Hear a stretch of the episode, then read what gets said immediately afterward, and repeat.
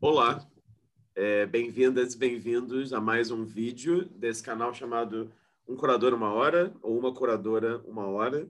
Só para explicar um pouco no que consiste esse canal, ele, na verdade, enfim, reúne uma série de conversas com curadoras e curadores de artes visuais no Brasil, né? ou seja, curadoras e curadores que são brasileiros e atuam no país, ou curadoras e curadores estrangeiros que atuam no Brasil, ou curadores e curadores nascidos no Brasil que atuam fora, enfim, temporariamente estão morando fora do país. Então, é um canal que tenta trazer uma espécie de diversidade de gerações, de geografias, de desejos e de práticas curatoriais em artes visuais.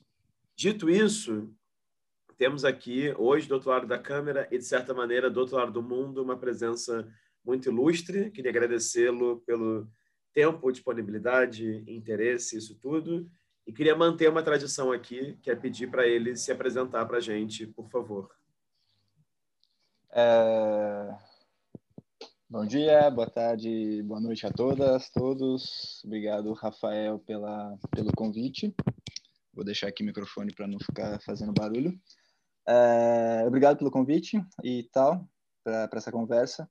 Eu sou Renan Araújo, nasci em Santa Rita do Passa Quatro, que é interior do estado de São Paulo, em 1987. Uh, morei ali até mais ou menos os 10 anos, depois me mudei para Ribeirão Preto, onde eu fiquei os últimos anos. E atualmente eu moro em Barcelona, Espanha, tem uns 18, 19 meses, junto com a minha companheira Júlia Coelha, Júlia Coelha, Júlia Coelho. E e, e sou parte atualmente do, do PEI, do Programa de Estudos Dependentes do Museu de Arte Contemporânea de Barcelona, basicamente. Ótimo. Bom, deixa eu me dizer, eu fiquei desfocado aqui. Desfocou, é. Mas enfim, voltou. Renan, obrigado aí pelo, enfim, tempo, interesse, disponibilidade, estudo. É, foi bom que você conseguiu fazer uma apresentação sucinta, e isso é ótimo, a gente vai descobrindo mais sobre, sobre sua trajetória no meio da conversa. Queria começar te perguntando, como eu tenho feito todo mundo também, então, assim, tentar começar de uma certa ideia de começo, que é te perguntar, assim, em, se em algum momento da sua infância adolescência você percebeu esse interesse pelas artes, no sentido amplo, não só artes visuais, enfim, sim arte nesse sentido, né, de qualquer coisa, literatura, música, teatro, dança, etc. É, enfim, como é que foi esse seu momento, assim? Porque, claro, você tem uma prática como artista visual também, né? Pelo que eu pude stalkear pela internet, porque as pessoas mandam currículos, mas né, a internet está aí para é, descobrir outras camadas das pessoas. Então, eu queria entender um pouco, assim, como é que foi isso na infância e adolescência, como é que foi esse o primeiro momento, digamos, como artista visual. É, então, como eu havia falado, até os 10 anos eu fico em Santa Rita do Passa Quatro, meus pais se separam, mais ou menos nessa idade, entre 9 e 10 anos, eu me mudo com 10 anos e pouco para Ribeirão Preto e com a minha mãe. Uh, não tenho ninguém na família com, enfim, com interesse em artes, qualquer tipo, música, dança e tal. Uh, meu pai agora é aposentado, mas a vida inteira foi caminhoneiro. E minha mãe é também aposentada agora, a vida inteira foi ou dona de casa ou trabalhava como costureira. Então, a gente não tem uma tradição em visitar museus, galerias, espaços de arte, ou escutar até música de alguma forma. Então, esse interesse veio, acho que, de uma forma posterior.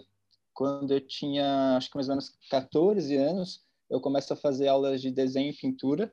É, enfim, adolescente, é, sai do colégio de manhã, depois à tarde ou faz algum esporte também. A minha vida inteira eu fiz esportes, sei lá.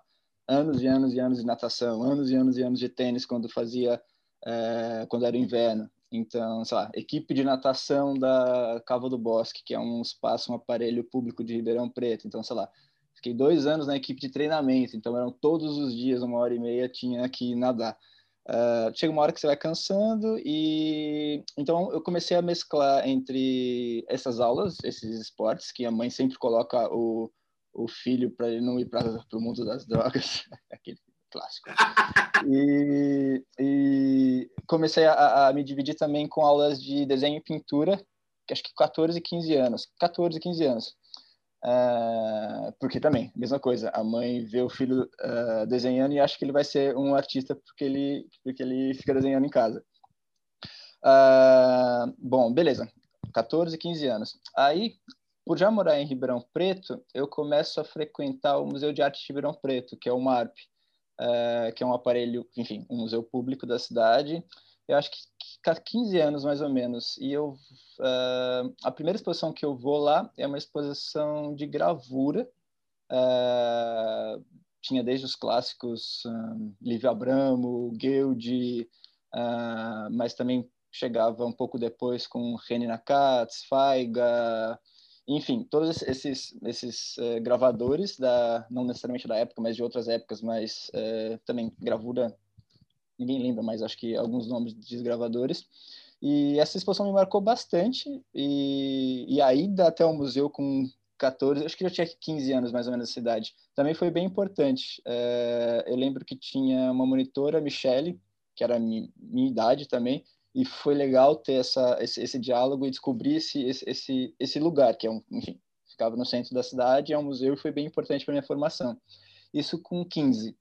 Nessa mesma época, é, eu acho que depois dessa exposição que era de gravura, eu desisto de desenho e pintura, porque eu já estava fazendo há dois anos, era repetido. As, a, a, enfim, era na Escola de Arte do Bosque, que é um lugar público da, da Prefeitura de Ribeirão Preto, onde você tem aulas de artes, assim. E como era muito repetitivo, eu já tinha copiado todos os Renoir, todos os Monet, já tinha feito as 50 naturezas mortas que tinham que ser feitas como exercício. Eu começo a fazer gravura estilo gravura, é, enfim, já era não era mais de, de tarde com as, os adolescentes, já era de noite na sexta-feira, então você tinha uma outra é, um outro público mais adulto. Nessa época conheço a Denise Alves Rodrigues, que é uma artista é, que morou muito tempo em Ribeirão, acho que ela é de nossa, de qual cidade? Eu esqueço de do Mato Grosso, uhum. mas morava em Ribeirão Preto por, por anos. Agora está em São Paulo, tem também mais uma década que já está lá.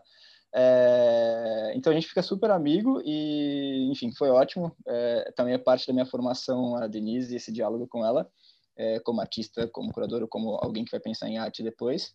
É, tá, aí eu começo gravura, estilo gravura, fico também por dois anos. E nessa época, eu acho que então já estava primeiro ano do colegial. Eu mando um e-mail para o MARP. Pô, tem trabalho? Posso trabalhar? Aí, tipo, não tem trabalho, mas a gente recebe voluntários. É, a gente tá valendo. Aí, acho que aí eu já fiz 16 anos e, e começo a frequentar o MARP de uma forma mais, é, com uma frequência muito maior, porque eu faço, começo a fazer parte da equipe de, na época se chamava monitoria, enfim, não tinha essa coisa do, educativo de museus, mas hoje são os educativos dos museus, e às segundas-feiras uh, tinha por, pela tarde um trabalho de formação para os educadores, porque tinha gente, claro, mais velha, não ia ter ninguém de 16 anos. E segunda-feira tinha um trabalho de formação com, com o diretor do, do Museu Mar, o, o Newton, Newton Campos, e enfim, toda a equipe. E depois, durante a semana, você tinha que cumprir uh, uma quantidade mínima de horas uh, recebendo escolas, fazendo visitas esporádicas também, ou eventuais com, enfim, com o espectador com, do, do museu. E foi ótimo para minha formação inicial também, porque eu fiquei assim como voluntário uns dois anos, eu acho. E, enfim, mesma coisa, saía do colégio ou ia para o esporte, ou ia agora para o MAP e cumprir essas horas mínimas eh, de trabalho. Então, ficava, sei lá, ia de segunda-feira, voltava quarta, sexta, quinta, sexta. Eu frequentava muito, passava das horas porque era importante para mim ter essa formação e foi bom também porque me destravou muita coisa. Uh, eu sempre fui muito tímido, muito, extremamente tímido, extremamente, continuo, mas tento enganar. Uh, e foi ótimo porque você tá lá, você precisa falar com o público, você precisa se destravar e, e enfim, foi um, um, bom começo de formação. Uh, isso 15, 16 anos, começo a fazer gravura então e começo essa ah, uma coisa importante, eu acho, também como formação. Uh, nessa mesma época, um, tinha a revista Número. A revista Número, uh, acho que ela é criada em 2013, 14, e eu acho que era mais ou menos nessa época, 14, 15, 2000, 2000, é, 2014. E o pessoal da revista Número, eles tinham uma certa circulação por Ribeirão Preto, porque Ribeirão Preto é longe de São Paulo, né? Fica sentido subindo quase Minas Gerais, você está a uma hora e meia da, da cidade mais próxima de Minas Gerais e está a três horas e meia, quatro da cidade de São Paulo. Então, como é uma cidade rica, é... enfim, é... aí o pessoal da Número tinha uma certa circulação pela cidade, também foi, foi ótimo ter essa possibilidade de diálogo com eles. É, tinha o Gui Amado, a Thais Rivite, a Zé Augusto Ribeiro. É, então, esse pessoal tinha essa, esse trânsito por Ribeirão Preto e também foi parte da minha formação. Ler a revista Número, não teve muitas edições, acho que foram 10, é, todas por completo nesses últimos todos os anos, sei lá. No começo, um pouco mais, saía com uma frequência e, e depois, sei lá, saía uma a cada três anos. Mas foi bom ter esse diálogo também, pivete, com 16, 17 anos, conversar com, com esse pessoal que tinha essa circulação por Ribeirão Preto. Também foi importante para minha formação a revista Número. É legal porque você pensa, ou você escreve, escreve para quem? Mas vai ter alguém que vai ler em algum momento alguma coisa, e isso pode ser que, que seja importante. E foi importante ler a Número e descobrir esse, esse mundo da arte contemporânea, ou esse outro mundo que existia fora é, do interior. Ah, tá, aí gravura e 16, 17 anos eu começo a mandar 18 para salão. Você vai lá fazer, aí eu começo a, a, essa produção como artista, não necessariamente só como gravura, mas gravura, fotografia, depois. E tenho esse início como renatista que vai até 2010, eu acho uhum. que é até 2010 mais ou menos, que é quando é, eu tenho essa produção, participo de algumas coisas, Espadas Artes em Recife, é, Verbo na Galeria Vermelho, é, eu era da performance também, também tem essa parte, porque nessa época, nessa época eu começo a produzir é, em coletivo, que é eu, uh, o Taiguara Schiavinoto e a Denise Alves Rodrigues, a gente fica um, um tempo produzindo como como coletivo os três e faz então faz Espadas Artes em Recife e Verbo faz, uh, sei lá, eu faço salões de arte, não sei, nem sei se mais existe salão. Eu faço a Bienal de Santos. Eu fui premiado na Bienal de Santos. Aí foi ótimo, foi o primeiro ano que, sei lá, deu, sobrou dinheiro para comprar um computador. Uh, eu lembro que na época acho que foi Wagner, Wagner, Wagner Morales, a Amanda May e eu também fui um dos prêmios. Você, pô, ah, funciona essa coisa. E, mas aí fico como artista produzindo até 2000 e, 2010. Aí, 2010, meu, um pouco antes, meu trabalho muda um pouco. Tem uma coisa de crítica institucional, blá blá blá. Aí você acaba não entrando mais nos salões, porque você tenta cortar a iluminação do museu, você tenta fazer alguma coisa que não, não vão te aceitar, não vão não vão deixar você fazer isso, então não vão começar a te selecionar mais. Aí você, enfim, mas a minha formação acho que foi essa. Ah, e claro, a formação acadêmica. Uh, 2000 e... 2005, 2005, 2005 eu estava no terceiro ano do colegial. Uh, eu presto o artes plásticas para USP nesse ano e, e não passo. Uh, aí, porra, é foda. Aí eu decido fazer um ano de cursinho, aí eu faço um cursinho comunitário, que é um cursinho que tinha também associado à Prefeitura de Ribeirão Preto, para vestibulandos. É, 2006, fico então no cursinho. Aí 2007, 2006 para 2007 eu presto de novo Universidade Pública, a USP em Artes Plásticas também não passo. Só que nessa época, acho que era o segundo ano que tinha que tinham inventado no governo Lula o ProUni. Uh, acho que começou em, um ano antes, aí, enfim, você escolhe as carreiras todas lá, você tinha uma lista de cinco, e, e eu caio, uh, acho que na minha segunda opção, que é comunicação social, publicidade e propaganda na Universidade de Ribeirão Preto, que é uma universidade privada de Ribeirão, que pega bastante uh, alunos, claro, Ribeirão Preto e região, mas também uh, uma galera do Triângulo Mineiro. O pessoal de Minas acaba descendo para estudar em Ribeirão Preto. E, e, minha formação acadêmica, então, via ProUni, é, foi publicidade. mas também foi uma opção porque você está no interior. É, Ribeirão Preto é uma cidade rica, mas você não tem muitas possibilidades de, de formação se você vai para a área de artes.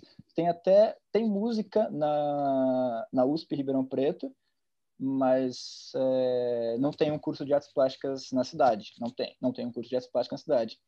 É, eu acho que anos 80, 90, essa mesma universidade tinha uh, artes plásticas como formação de graduação. Chega uma hora que eles extinguem, enfim, uh, fecham o curso. E na minha época, esse, uh, não, 2005, 2005, 2006, 2007, não tinha nenhum curso de artes plásticas para para se fazer. Então, eu acabo indo para alguma coisa que tem uma certa proximidade Uh, enfim, tem design ali dentro do curso de, de, de publicidade, de, de, alguma forma você acaba não se, não se afastando tanto.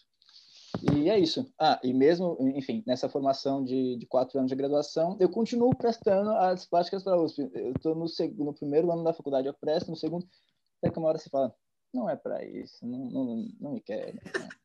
Renan, foi uma ótima introdução aí sobre suas primeiras é os primeiros fazeres, digamos assim, é muito interessante. Primeiro que eu acho que no futuro alguém tem que pesquisar o fato de que há alguns curadores com mães costureiras. Né? Minha mãe também é costureira, e eu não vou lembrar agora, mas pelo menos duas pessoas que eu entrevistei falaram que tinham mães costureiras também. Então já temos aí um projeto quando a Funarte do Brasil voltar a funcionar em 2040. Né? Temos já um Boa, projeto. é. Segundo, que eu acho que é muito bonito ouvir como que esse seu interesse enquanto adolescente em artes visuais vai se misturando com a história do MARP. Eu acho isso legal também. Também fala sobre como um museu pode ter um efeito numa população de uma cidade, como Ribeirão Preto, enfim, como qualquer cidade do mundo, né? É... Eu queria continuar aqui, seguindo um pouco por, por, esse caminho que você já levantou, eu queria te fazer, assim, você já falou, claro, da sua formação em marketing, você falou dessa participação em vários salões, o Salão de Ribeirão Preto 2005, a 16ª Mostra da Juventude 2005 também. Então, entre 2005 e 2009, você participa de vários salões, falou da Bienal de Santos. Então, eu queria te fazer duas perguntas que têm a ver com esse seu início, antes de a gente falar das curadorias.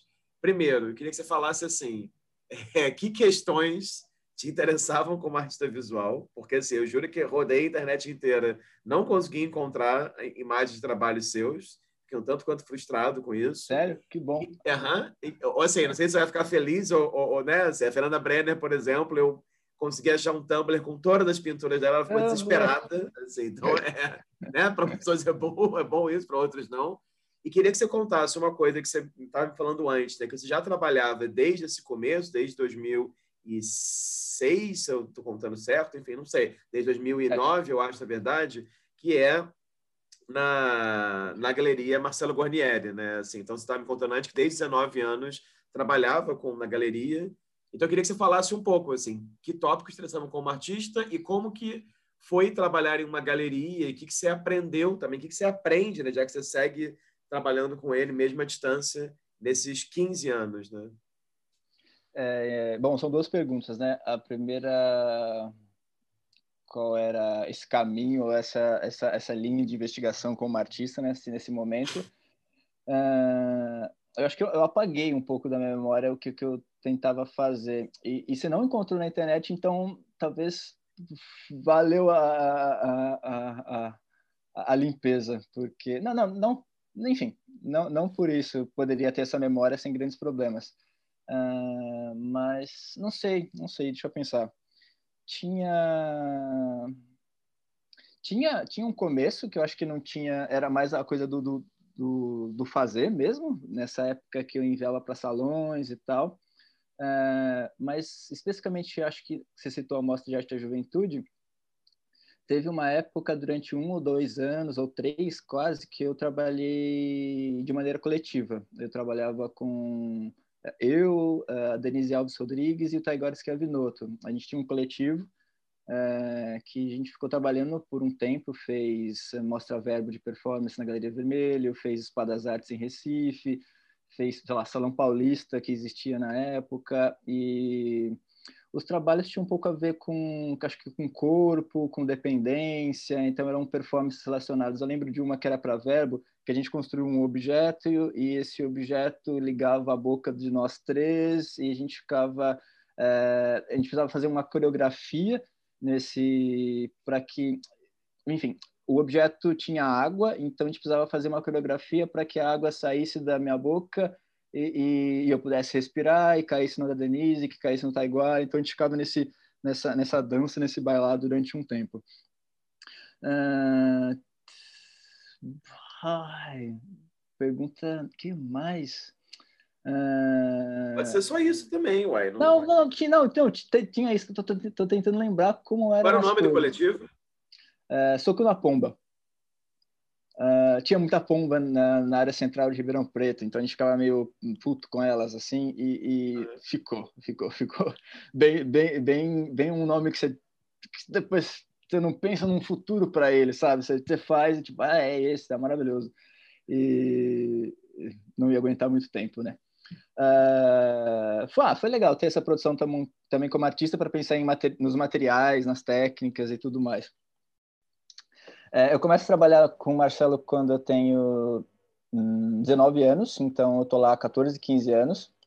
Uh, mesmo agora morando em Barcelona, eu continuo trabalhando com ele à, distância, faço as coisas que, que eu consigo fazer daqui, que, enfim, uh, possivelmente mais as coisas burocráticas que faz uma galeria.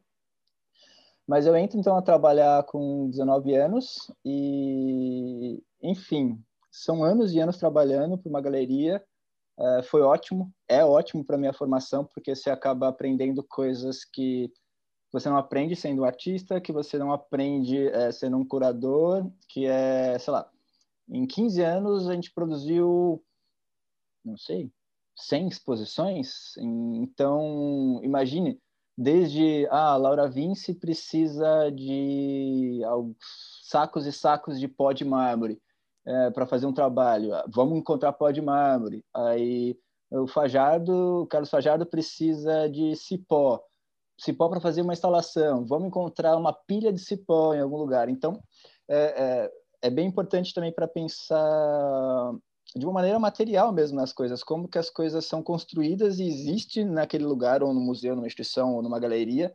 Uh, e da onde elas saíram, assim, enfim, existem pessoas por trás para que aquilo aconteça de fato. Uh, como, enfim, uh, é uma galeria que nasce em Ribeirão Preto, no interior, então ele tem um outro tipo de, de tempo, que não é uma galeria se fosse já em São Paulo, que tem uh, coisas para serem cumpridas.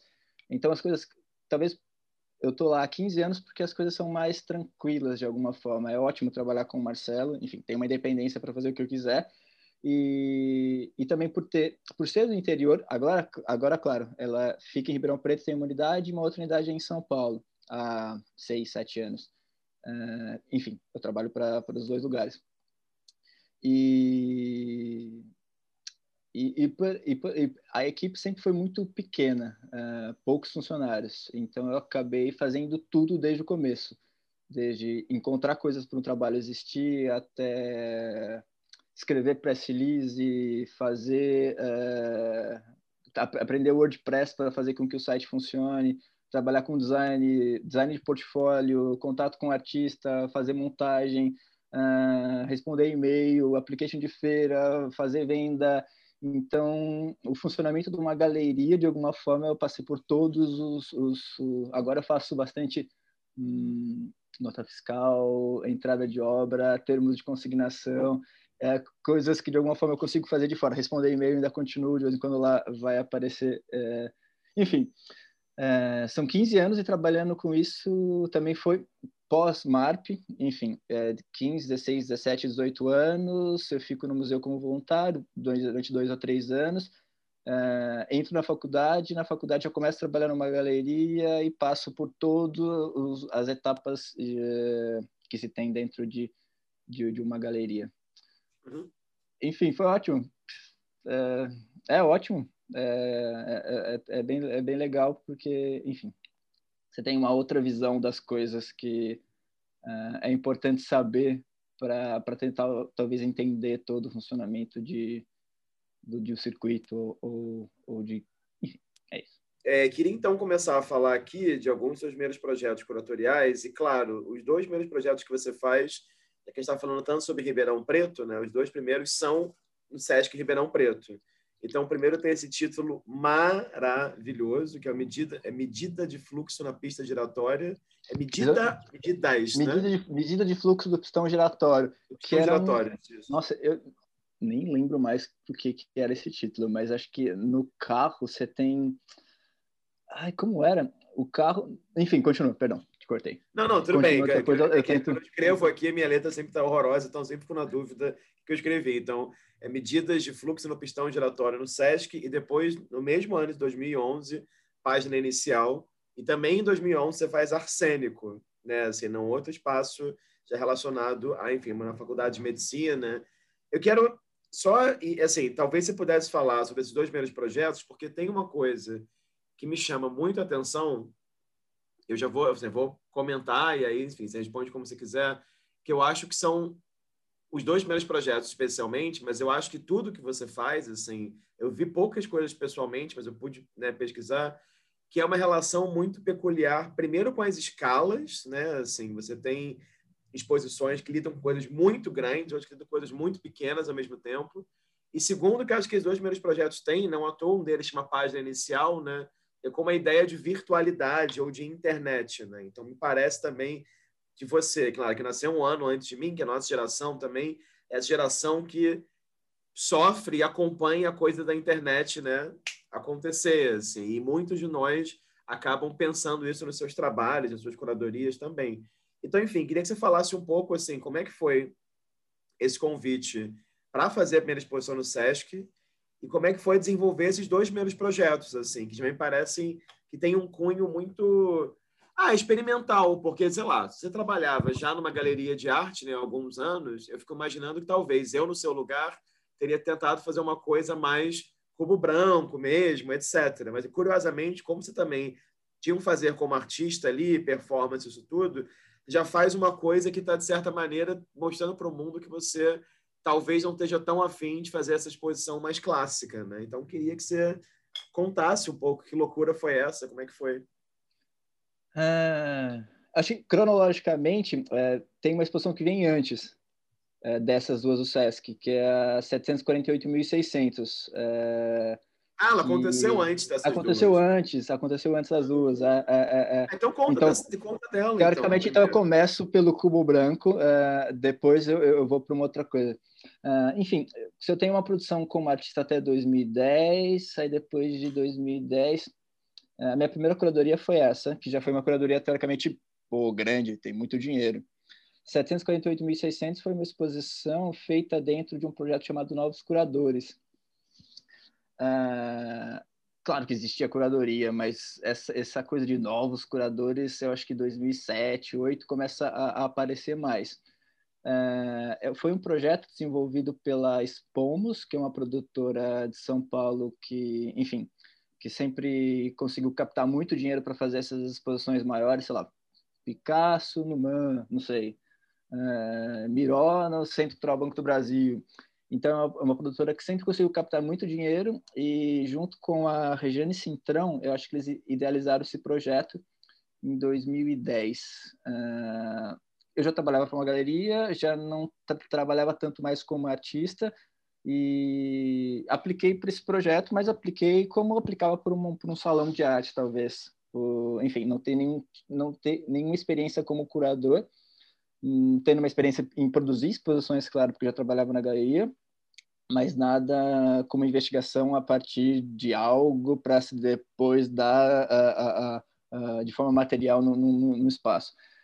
Foi um projeto que eu tinha, que a, foram seis selecionados, acho que eu, uh, Daniela, Daniela não, Daniela Nami, uh, Paula Borg, uh, tinha uma outra Fernanda Lopes. Fernanda, Fernanda Lopes, Fernanda Lopes e tinha uma outra curadora, um, também acho que de Ribeirão Preto, que esqueci o nome dela, uh, eu morava em Ribeirão Preto e acho que eram seis e cada a cada dois tinha um tutor, ou o Cauê, ou o Manata, ou a minha, a minha tutora na época foi a Cristiana Tejo.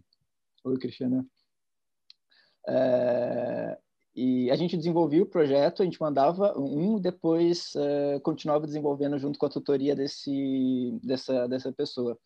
Uh, a exposição tinha esse título, 748.600, porque era o valor, enfim, hoje talvez não faria muita coisa que eu fiz há 10 anos atrás, mas esse, esse título era o título do valor captado via Lei Rouanet para o projeto todo.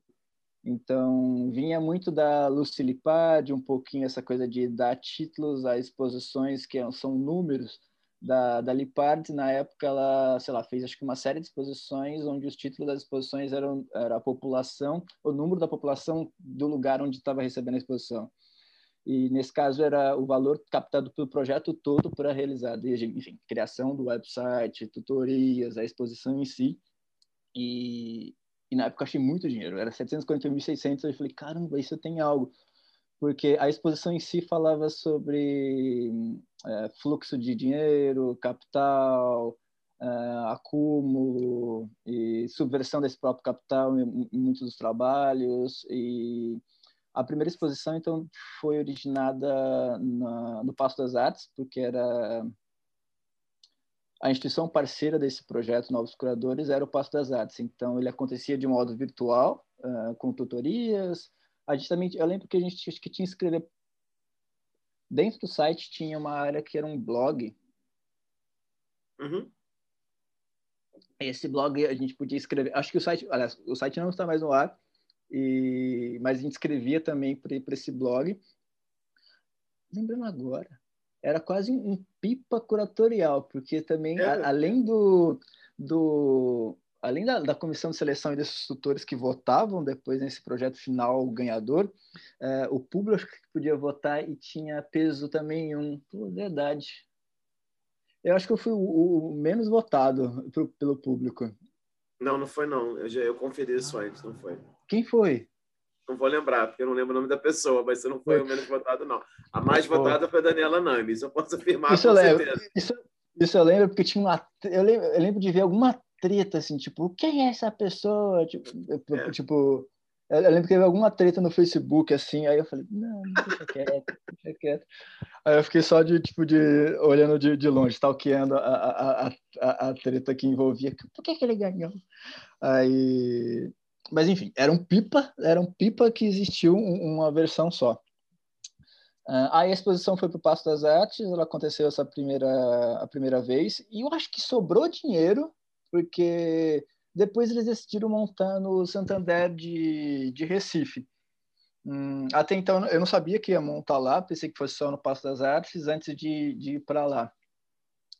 Uh, mas foi minha primeira experiência como curador, então foi legal, claro, mas é, se acaba aprendendo que a função também de um curador acaba sendo de para negociar as coisas, né? Porque muitas das coisas que você pensa não vai, não vai ser realizada, porque não pode, porque institucionalmente é impossível e, e eu estava naquela fase mais riot, sabe? Tipo, ah, não, tem mais political, assim, que de alguma forma você tenta colocar as coisas precisam ser desse jeito, mas tem uma negociação que não acontece, essa negociação é difícil entre instituição, entre artista, entre curadoria, entre, entre enfim, entre muitas coisas.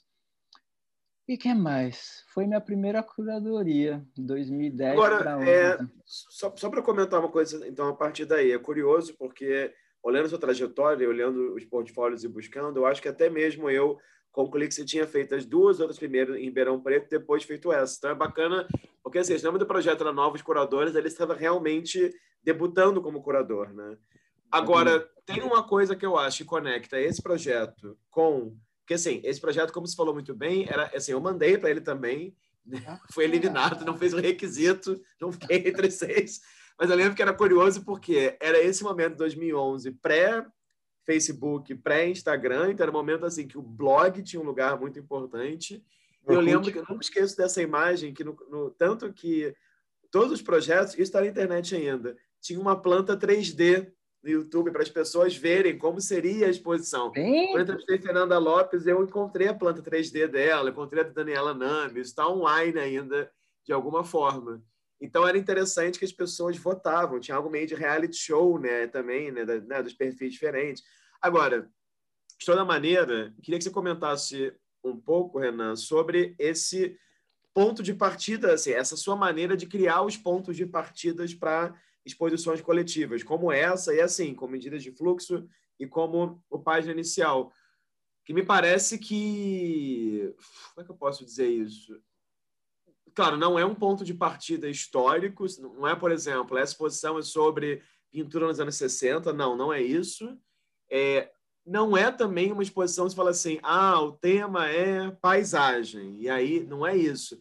Você cria um ponto de partida que ele é muito, vou usar essa palavra, muito ficcional, de certa forma, entendeu?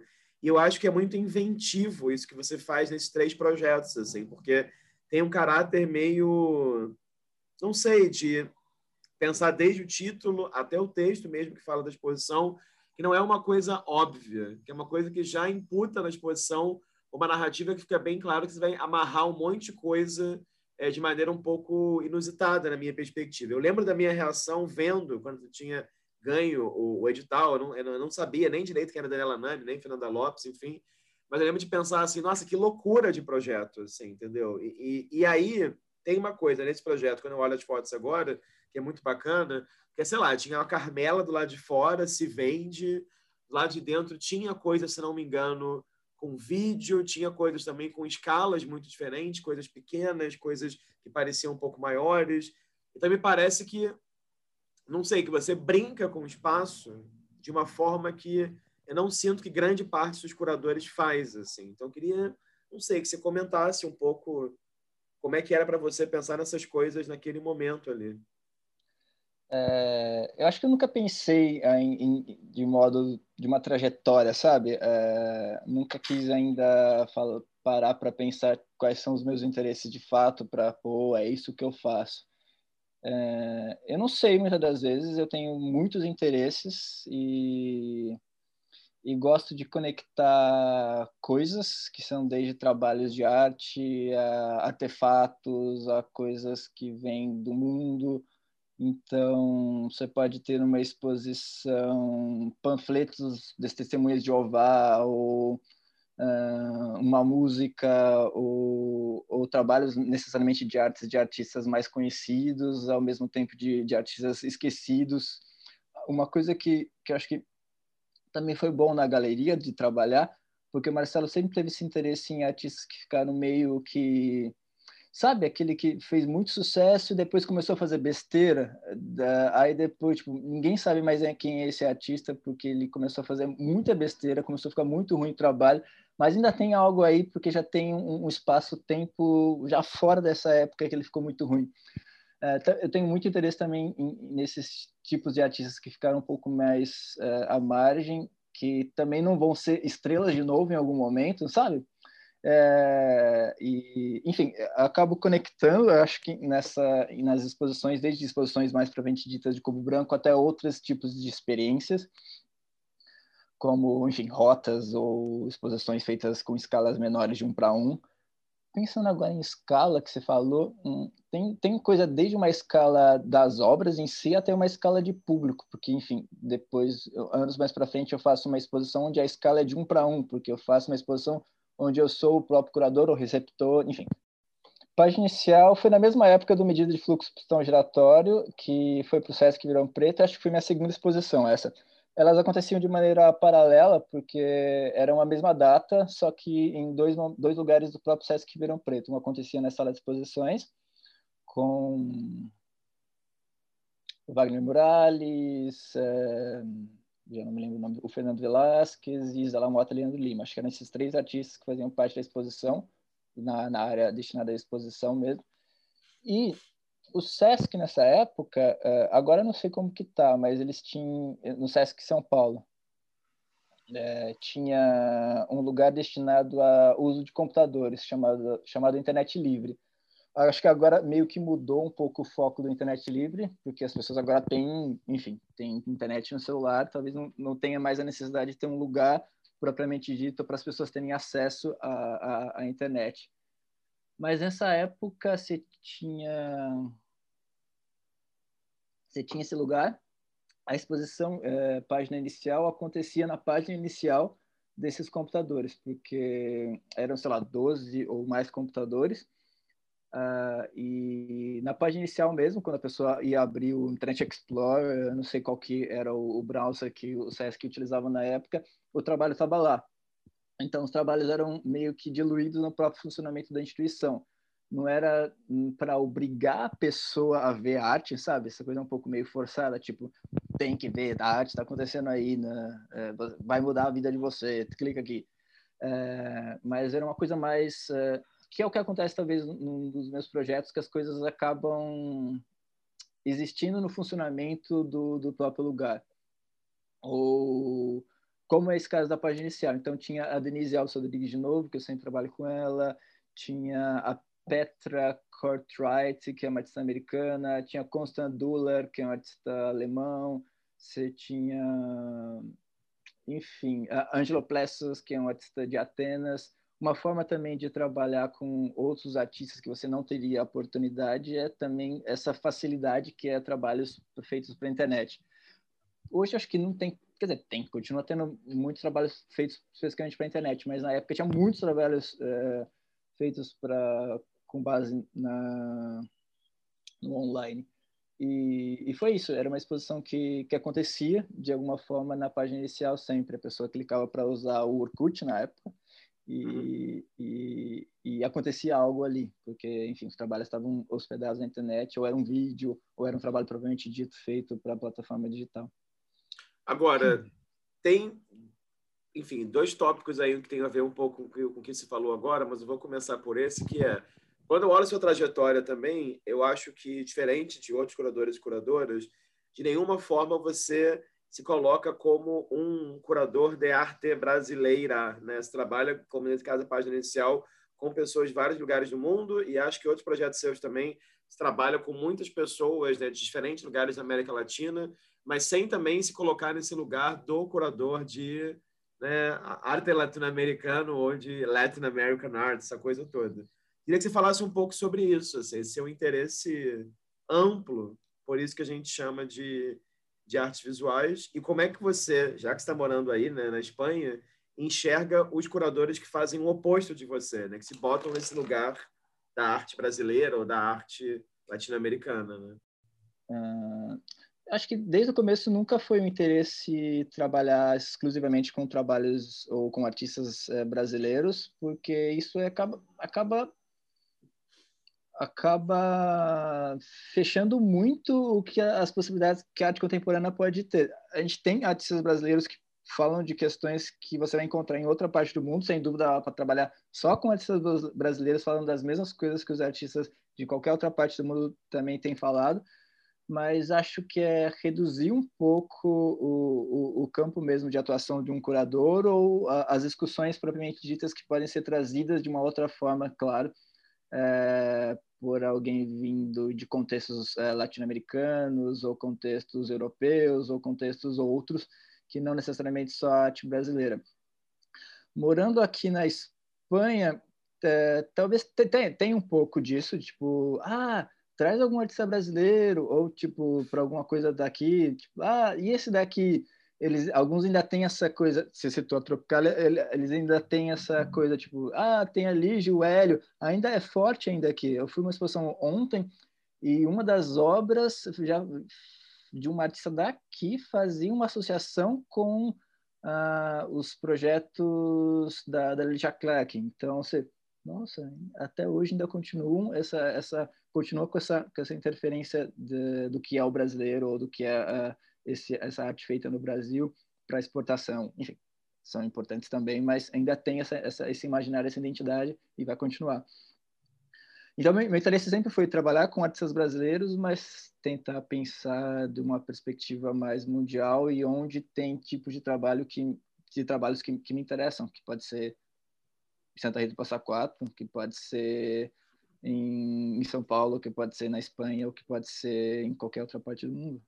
É, a gente estava falando antes sobre esses seus três primeiros projetos ali em 2011.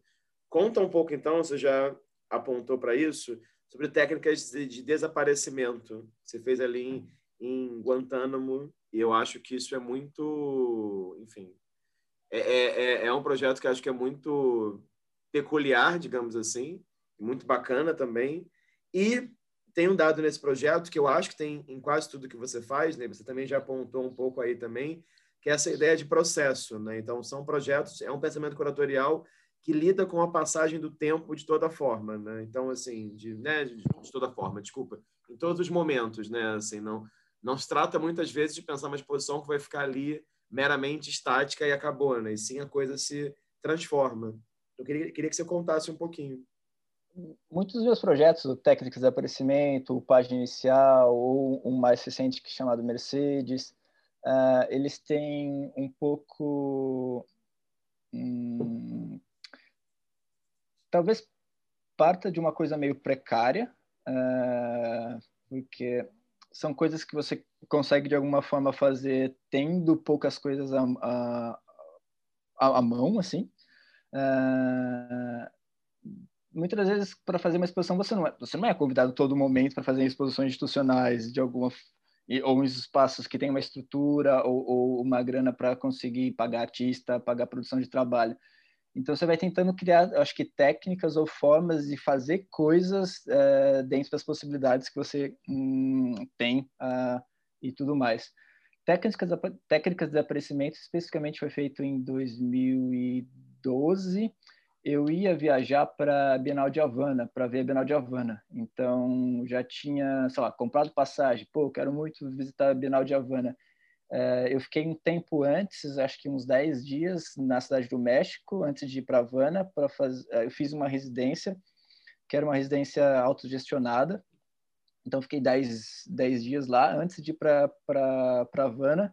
E antes disso, alguns meses antes, eu tinha construído essa exposição com alguns artistas brasileiros, outros não, coisas de artefatos que acho que tinha Jesus Malverde, que é um, um santo associado à, à proteção de, de criminosos. Então, a exposição em si, técnicas de aparecimento, aconteceu o mais próximo que eu consegui chegar da base militar americana em solo cubano. Então, era uma coisa de uma escala quase de um para um, porque os trabalhos estavam comigo, eu viajei com todos os trabalhos saindo de Havana, uh, pegando um ônibus de 18 horas até Guantánamo, e a exposição aconteceu um pouco nesse trajeto, mas uh, as obras foram montadas em lugares uh, próximos à, à, base, à base de Guantánamo. o registro dessa curadoria, dessa exposição em si, na verdade, é um diário, um diário mesmo, básico, tipo, ó, saí às 18 horas, é, peguei uma charrete, porque você tem que pegar uma charrete para chegar até lá. Eu cheguei, o mais próximo que eu fui foi numa fronteirinha, porque você não pode passar para a cidade de Guantánamo se você não tem uma reserva de hotel ou se você não tem um convite para passar. Então eu fiquei na cidade de Caimaneira, que é uma cidade vizinha mesmo da, da cidade de Guantánamo, porque Guantánamo é um estado, e também o nome da, da cidade e tinha muito a ver os trabalhos com essa estado de exceção sobre território, era um pouco mais ou menos essa essa, essa linha de investigação para essa exposição. E que mais dessa em específico?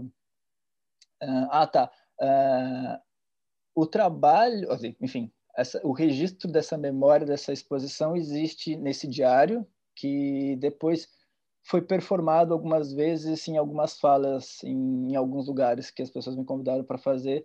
E, então, a exposição existiu, tem esse quase ato ficcional, mas ela existiu propriamente dita, deixando as coisas nos lugares. É, tem obra que eu só consegui desenvolver deixando o papel uh, no aeroporto antes de pegar o voo de volta para Havana é, ou as obras foram construídas em uma área rural, é, próximo de um terreno onde o policial me para para falar, Pô, o que você está fazendo aqui? Ah, não, você não pode ficar aqui, você tem que ir até lá, porque aqui já é uma fronteira onde só se passa com uma reserva de hotel, enfim. É, muitas dessas, dessas curadorias vêm dessa vontade de fazer algo, só que não tendo muitos espaços ou recursos para que isso exista, mas tentando fazer algo uh, acontecer, sabe? Uma, uma, de alguma forma, uma, uma exposição mais performática ou uma exposição onde o registro acaba não sendo tão importante, porque nesse caso era a oralidade que era importante, o, o registro histórico de como que as coisas foram montadas, uh, mais ou menos isso. Ótimo, não, e acho que tem uma outra coisa que eu tenho a impressão que te interessa também, eu vou te perguntar para confirmar se essa impressão faz sentido, que me parece que em alguns projetos seus também você não está nem preocupado é, em lidar com coisas que geralmente são conhecidas, quer dizer, desculpa, em lidar exclusivamente com coisas que geralmente são consideradas enquanto arte, né? Então, sei lá, você acabou de falar, por exemplo, do, dessa figura do santo agora, então eu queria te perguntar, enfim, é só olhar o seu site, é, olhar o Bendegó, que a gente já vai falar sobre o Bendegó mais à frente. Então, eu queria te perguntar como é que você hoje em dia enxerga essa relação entre arte e não arte, arte e imagem, digamos assim. Se você vê diferenciação, para vocês não é importante, enfim. Uh, talvez para ter um peso, uh, o, o peso para as obras é que eu não vejo talvez muita diferença entre um trabalho. Não é que eu não vejo uma diferença, claro que tem uma diferença entre trabalho de arte e coisas do mundo, mas as coisas do mundo podem ter uma potência uh, e se colocadas ao lado talvez de trabalhos de arte, elas acabam criando. Uh, elas já têm uma, uma, potência por existir, sei lá. Quando você associa Jesus Malverde, que era é, que é esse santo associado a narcotraficantes mexicanos que protege ele tem uma coisa meio de uma moral mais é, mais diluída, sabe? Porque um santo muitas vezes tem uma coisa da moral, tem só vai proteger se você for alguém bom, alguém fazendo coisas boas. E nesse caso é um santo que protege alguém especificamente criminoso, sabe? Então você tem essas imagens do mundo, esses artefatos que me interessam bastante, que não são necessariamente uh, ditos uh, trabalhos de arte ou, ou feitas para existirem no campo da arte contemporânea. Uh, acaba associando coisas. Teve uma outra exposição que eu fiz para dentro de um programa do Adriano Pedrosa na SP Arte, que tinha, além de trabalhos de arte, tinha, sei lá, imagens dos panfletos das testemunhas de Jeová, ou, ou ao mesmo tempo tinha um trabalho falsificado da Terceira do Amaral, então desde o começo era um trabalho falsificado da Terceira do Amaral, porque era feito para uma feira, ou você tinha as contas de um de um, de um narcotraficante que, que, que me disponibilizou quanto que ele tinha é, conseguido vender é, durante uma semana. Então, tentar associar coisas que estão no mundo, que têm uma potência, com, com trabalhos de arte, acho que criam um certo ruído e, e os trabalhos criam uma força, ao mesmo tempo que essas outras coisas que estão perdidas pelo mundo acabam criando uma visualidade que pode fazer sentido para as exposições e também e talvez expandindo um pouco mais essa uh, o que é a exposição, não necessariamente só de um de cubo branco e falando de das próprias questões da própria exposição, sabe?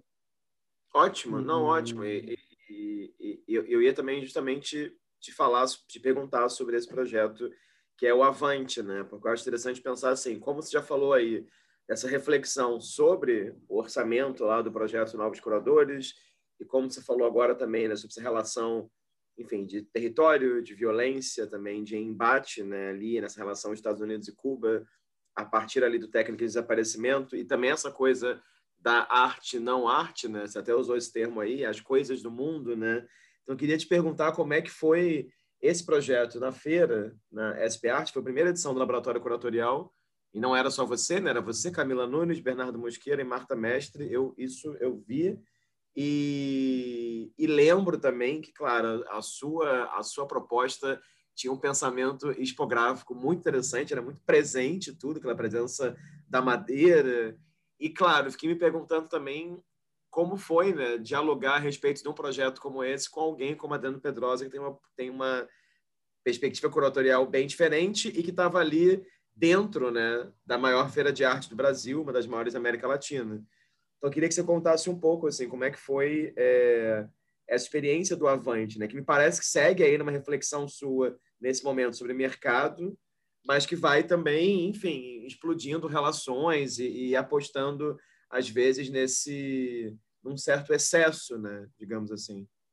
Era ali foi 2012, 2012 é, eu acho que você ainda tinha essa vontade de tentar pensar o Brasil, o Brasil como uma potência, antes de 2013, porque 2013 já não dava mais para fazer esse tipo de trabalho, eu acho. Uh, essa exposição só existiria até 2012, sabe, para mim. 2013 e, e para frente, acho que ela não teria nenhum sentido ser feita. Foi ótimo fazer esse, esse projeto para a feira, uh, principalmente porque parte da premiação era visitar a documenta de Cássio, e só isso já valeu, porque a documento de Cássio até hoje é, já reverbera no que eu, no que eu penso, a, a forma de, de, execução dos meus trabalhos curatoriais vem muito da Caroline, da, da Documenta 13, e, e já foi ótimo. Valeu, valeu, Pedrosa. É, foi tranquilo o convívio com o Pedrosa. Claro que ele tem essa, essa, essa forma de, de curadoria mais definida, mas é, é, tínhamos uh, encontros quinzenais na, na casa escritório dele e foi super tranquilo porque ele ajudou bastante, principalmente esses contatos com, imagine você ter um Pedro Reis uh, da Luiz Strina, uh, tinha uma certa facilidade de conseguir esse tipo de trabalho emprestado para a exposição e uma da coisa da, da exposição, é, você citou a expografia, uh, com, era uma, uma exposição, um projeto feito por uma feira de arte, então os estandes, uh, cada, cada curador também recebia de alguma forma algum estande, que claro que você podia, uh, junto com o pessoal da expografia, fazer novas formas, eu lembro que a Camila Nunes fez um X, eu a Marta ficava com uma parte mais aberta eu dividia com a Marta Mestre o Guzmão e Paiva, que é um, uma dupla portuguesa, e no meu stand, nessa, nessa área associada da minha exposição, eu pedi para tirarem as paredes brancas e deixar só a estrutura de construção do próprio stand. Então era um stand quase às avessas, assim. É, principalmente porque é, o projeto falava desse avante, um avante, enfim, de um capital que está dentro de uma feira de arte, ao mesmo tempo que misturava trabalhos dos artistas estavam, uh, porque uma das regras era, não regra, mas para facilitar uh, você conseguir esses artistas para o seu projeto, você se associava a essas galerias. Então, sei lá, você pedia um artista para uma galeria X, uh, era importante para a galeria ter o, no seu stand esse artista, consequentemente ter o seu artista aparecendo em uma outra parte da exposição, que era nessas exposições curadas. Uh, nessa época, então, eu, eu associei esses artistas de algumas das galerias, ao mesmo tempo com outros artistas que não tinham galerias. Então, acho que era quase metade. Era metade de artistas das galerias que faziam parte da feira, uma outra metade de artistas que não tinham galeria nenhuma, que estavam fazendo parte da feira, e alguns artefatos, que era, enfim, de novo, a Testemunha de Jeová, aquele futuro distópico onde o homem viveria junto com, com, com os animais, em, em uma, uma boa relação, você tinha uma terceira do Amaral que um amigo havia comprado em algum leilão e pago 100 reais. Você sabia desde o começo que não era um trabalho original da terceira do Amaral. Então, eu trazia também de novo esse, desenho da terceira do Amaral, claro, colocando como autoria contestada, que desde o começo já não era uma terceira do Amaral, mas dentro de uma feira de arte. Então, tinha um pouco conjugar com esses valores entre arte, não arte, uh, objetos do mundo, ao mesmo tempo que tinha uma potência para o pro projeto em si. Ah, que mais? Mas ir para a Documenta 13 foi, foi, foi importante e foi bom ter tido como premiação. E por que que para a Documenta 13 foi tão importante para você? Eu acho que... Ah... Além dos artistas que eram não sei, é, é, um tipo de, de, artistas que na época me interessava bastante além da coisa ser deslocada, sabe? Uh, você tinha, sei lá, uma residência como programa público da Chus Martinez convidando o Henrique Villamatas para ocupar um restaurante chinês, uh, que depois, dois, dois, anos mais à frente, deu origem àquele livro... Não, Lugar para a Lógica em Cássio. É, mas tinha, não sei, a, a, potência dos projetos foi muito importante. E desde aquele Brain, que era a parte central, onde uh, ela relacionava de alguma forma um resumo do que você encontraria em todas as outras partes da, da documenta, até os projetos mesmo pela cidade inteira. É, se tinha desde trabalhos no parque até trabalhos uh, numa estação de trem com a Cardini. Uh, os trabalhos tinham uma potência ótima e além dessa coisa que deslocada do, do próprio museu. Você, você, usava o museu como uma base, tinha trabalhos que precisavam ser uh, colocados e, e, que existiriam de fato ali e, e outras coisas em outros lugares que não eram necessariamente de arte, que, enfim, que sempre me seguiu documenta a Teresa falou, pô, é legal mesmo, e continua é, me acompanhando até hoje essas, essas coisas fora é, do museu. E essa ideia de deslocamento, claro, né, te, te interessa, te interessa Sempre. muito, né? obviamente. Exato, Agora, já que a gente está falando sobre deslocamento, tem uma outra coisa também que nesses dias te estudando, digamos assim, me chamou a atenção, que é uma como é que eu posso também usar a melhor palavra, né? Uma capacidade barra flexibilidade que a sua escrita tem. E eu acho que isso é muito raro, porque assim você consegue, como por exemplo, o texto do Adriano Costa, né? Sobre Adriano Costa, faz para arte ensaios. É um texto muito bom e muito analítico, assim, talvez até um texto mais próximo de como eu escreveria sobre Adriano Costa, porque, claro, quando você lê o texto do outro, também se coloca ali, né? E aí, de repente, você participa de uma experiência que era sobre isso também, como máquina de escrever, e vai entrevistar a Cristina Freire, e aí você opta por, das suas perguntas, deixou só os pontos e as respostas dela. E quando eu vou lendo diversos textos seus de projeto ou de projetos curatoriais seus, seus ou seus da Júlia, a gente vai falar sobre ela, mas enfim, ou texto você olha sobre outros trabalhos de forma mais crítica, assim, e parece ter muitos diferentes Renan escrevendo, né? Tem uma às vezes que é mais ficcional, outras vezes é mais assim, é, talvez como eu escreveria, né? Mais assim que parece mais acadêmico, ou mais perspectiva da história da arte, e outros trabalhos de texto que são, sei lá, quase, né, trabalho de artista de certa forma, né? Eu queria que você falasse sobre essa sua capacidade aí e seu interesse muito ímpar de ir deslocando, né? Também a maneira como você como você escreve é, eu acho que cada texto, aliás, cada projeto pede um tipo de texto diferente. Então eu tento pensar também. Está muito barulhento aqui de cachorro? Não. Aí, enfim, cada, cada projeto pede um tipo de texto e um, e um conteúdo e um tom diferente. Eu acho que vai bem por aí. Uh, eu acho minha formação não foi em arte, né? Como eu havia falado, foi em comunicação e publicidade, então eu nunca tive um texto tão acadêmico. Uh, precisei escrever muitas vezes de forma acadêmica para alguns trabalhos, assim, ou até para algumas curadorias que precisam ser mais focadas, uh, uh, como 748.600, que acaba sendo um texto mais,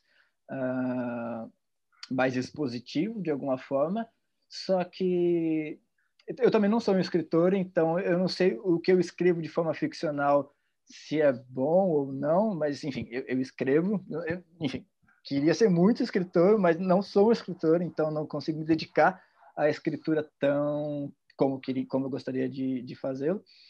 Mas sim, o texto é sempre importante e o tom que ele vai seguir também tem desde textos totalmente ficcionais para para que substituem os textos curatoriais, então não tem necessariamente tem exposições que acontecem onde o texto acontece de maneira paralela à exposição, ele é parte da exposição em si e não algo falando sobre a exposição, uh, como Mercedes, como Bartolomeu, como o próprio Diário do Técnico de Desaparecimento, que é um texto bem diário mesmo, bem diário. Tipo, acordei às oito da manhã e fui tentar fazer. Até como a entrevista da Cristina Freire, que eu, que eu decidi, enfim, decidi tirar as questões e deixar só ela, uh, de alguma forma, falando. Tem essa importância e. E é, e, é, e é, sempre um desafio mesmo, tentar pensar em que tom que eu tenho que usar em cada contexto. Tenho gostado cada vez mais de escrever textos ficcionais para apresentar as exposições, uh, mas tudo depende, depende do lugar. Tem, tem sei lá, tem lugares uh, como mais Cubo Branco que possivelmente o texto vai voltar de uma forma mais explicativa e menos e menos para outros caminhos de, de texto. que mais? Mas é bem isso. É. vai um pouco para de, de, tentar escrever ou de tentar uh, experimentar outras formas de escrita que eu não tenho domínio, mas vamos fazendo até até onde até onde eu conseguir ou até onde não achar muito ridículo. Porra, Renan, tá muito feio isso aí, tá muito... para de escrever essa para de escrever, volta a fazer um texto um texto normal explicando o que que é isso, porque tu não é escritor não. Tá?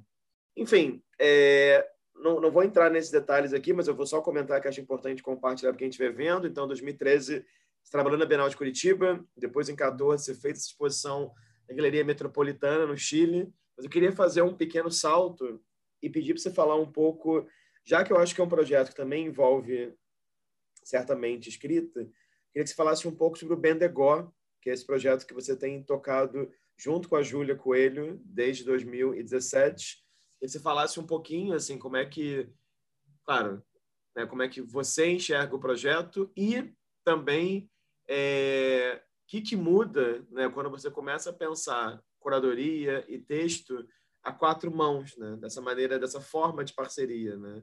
É, que, que muda na sua, enfim, que, que qual a contribuição dela também, como é que as coisas se contaminam, digamos assim. Júlia e eu, é, enfim, Júlia Coelho é minha, minha companheira de vida e de trabalho. A gente está junto já há uns oito anos. Uh, só que a gente começa a produzir juntos, eu acho que em, o, o site bendegua.com, acho que é de 2017, a gente começa a produzir juntos em 2016. Uh, é, nessa época a gente acaba mandando para alguns editais e, e, não não entra. Então a gente fala, pô, está conseguindo fazer nada, vamos fazer um site.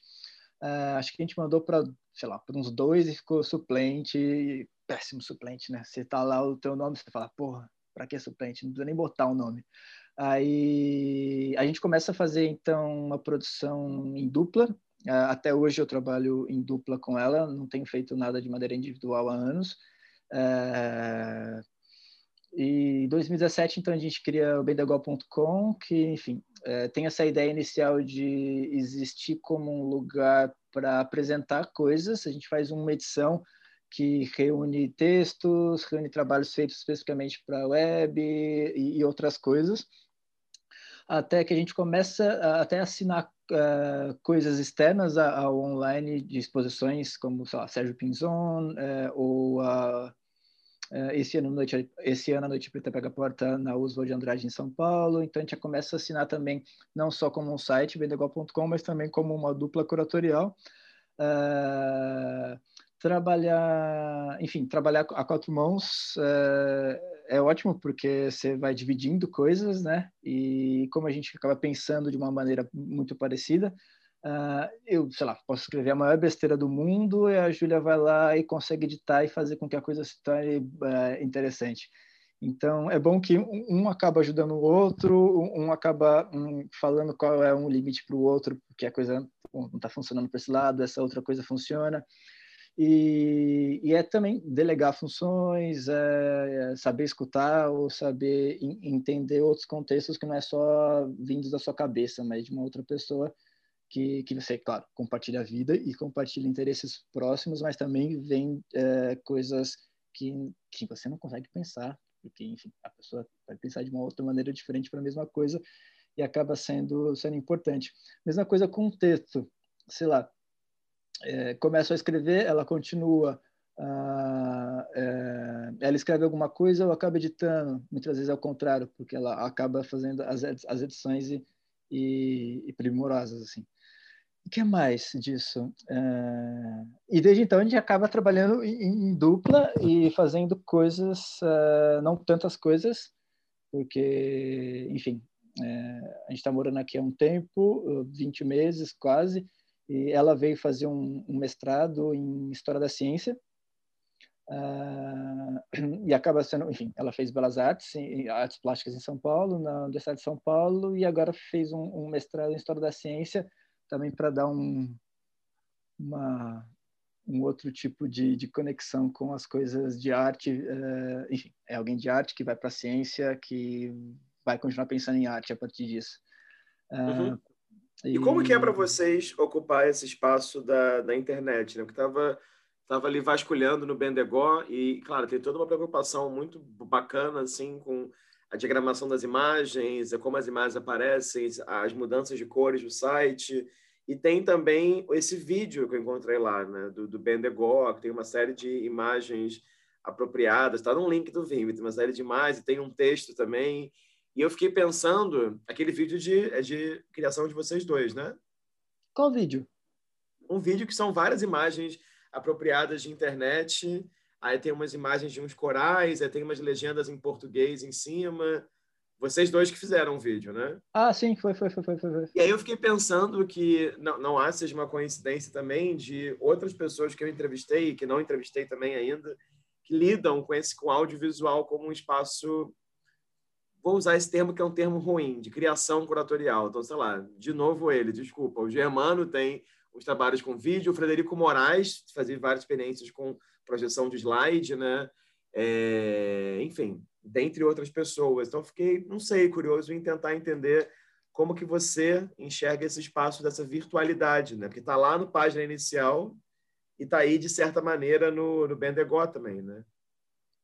Talvez aqui, acho que volta essa a coisa que eu havia falado anteriormente de fazer coisas quase que de uma maneira precária, porque é, fazer coisas para a internet, é, claro, é, é, pensar hoje o que a gente pode fazer de possibilidades, porque, enfim, está tudo virtualizado, mas também é, ter, a, ter à mão uh, uma maneira de fazer coisas, sabe? Ter a necessidade de fazer coisas, mas não tem tantos espaços para serem feitos, não tem tantos museus que consiga comportar tantos curadores que existam. Então, uma, uma, uma maneira é fazer, enfim, um site como o bdgo.com, que no começo tinha essa ideia de uh, mostrar coisas não necessariamente só nossas, mas de outros artistas, ou trabalhos pensados para lá, ou textos, e em algum momento a gente sai só do virtual e começa a assinar o bendegol.com como projetos curatoriais também em outros museus e lugares. Uh, especificamente esse vídeo, acho que era o primeiro, era o Bendegol 1, que tinha um interesse mais por biologia e tudo mais, que era essa essa é, a ideia era fazer mais, mas a gente acabou fazendo exposições de maneira off, offline e, e não tão online. É, mas a gente não é muito bom de vídeo, não. A gente não sabe muito editar. Eu, eu fiz é, publicidade e, e, e marketing e, design de alguma forma, só que para edição de vídeo a gente é péssimo, a gente desiste logo no meio do caminho. Uh, esse acho que foi o único que a gente fez para ele serve mais como um. Ele não é, uma, não é, de, não é de nenhuma forma uma peça independente. Ele funciona mais como quase que de uma maneira ilustrativa ali para esse para essa edição 1 do Bendegó.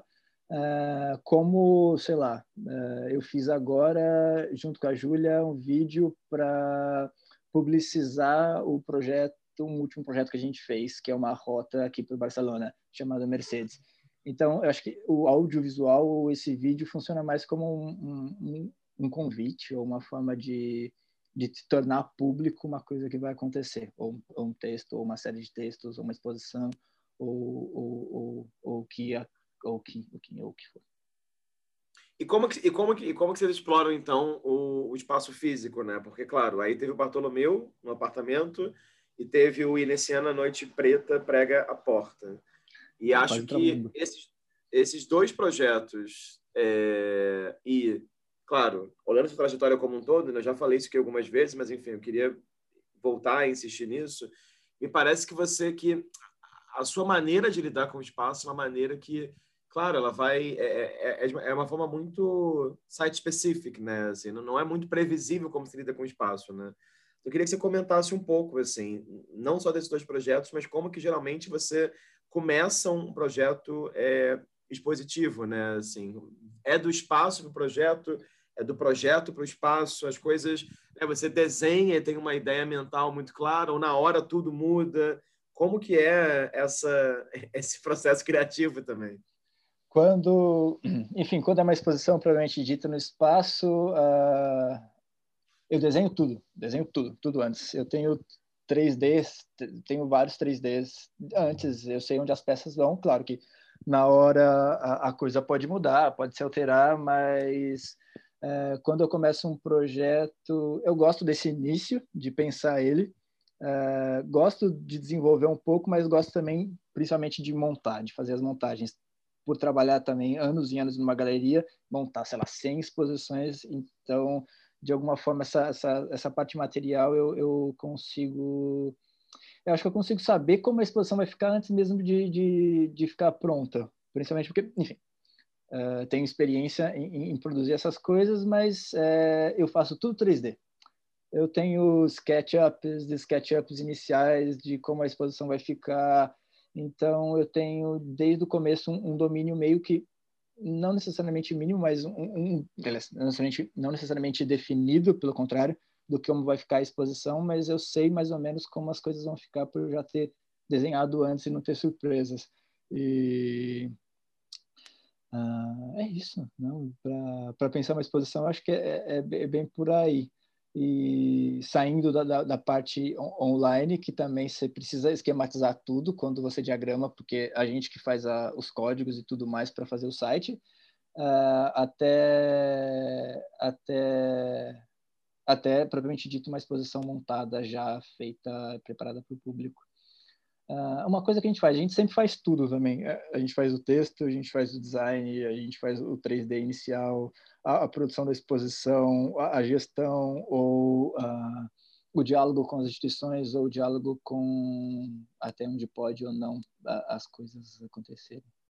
É, agora, enfim, caminhando aqui para um fim, Renan, é inevitável, claro, e você já falou sobre isso várias vezes aí, Queria que você contasse sobre a sua, sua mudança para Barcelona, sobre esse programa aí do qual você está fazendo parte como aluno, e claro que você contasse também sobre Mercedes, né? Que, enfim, está aí dialogando com Bartolomeu, né? Depois de Bartolomeu temos Mercedes, né? Então eu queria que você falasse um pouquinho sobre isso.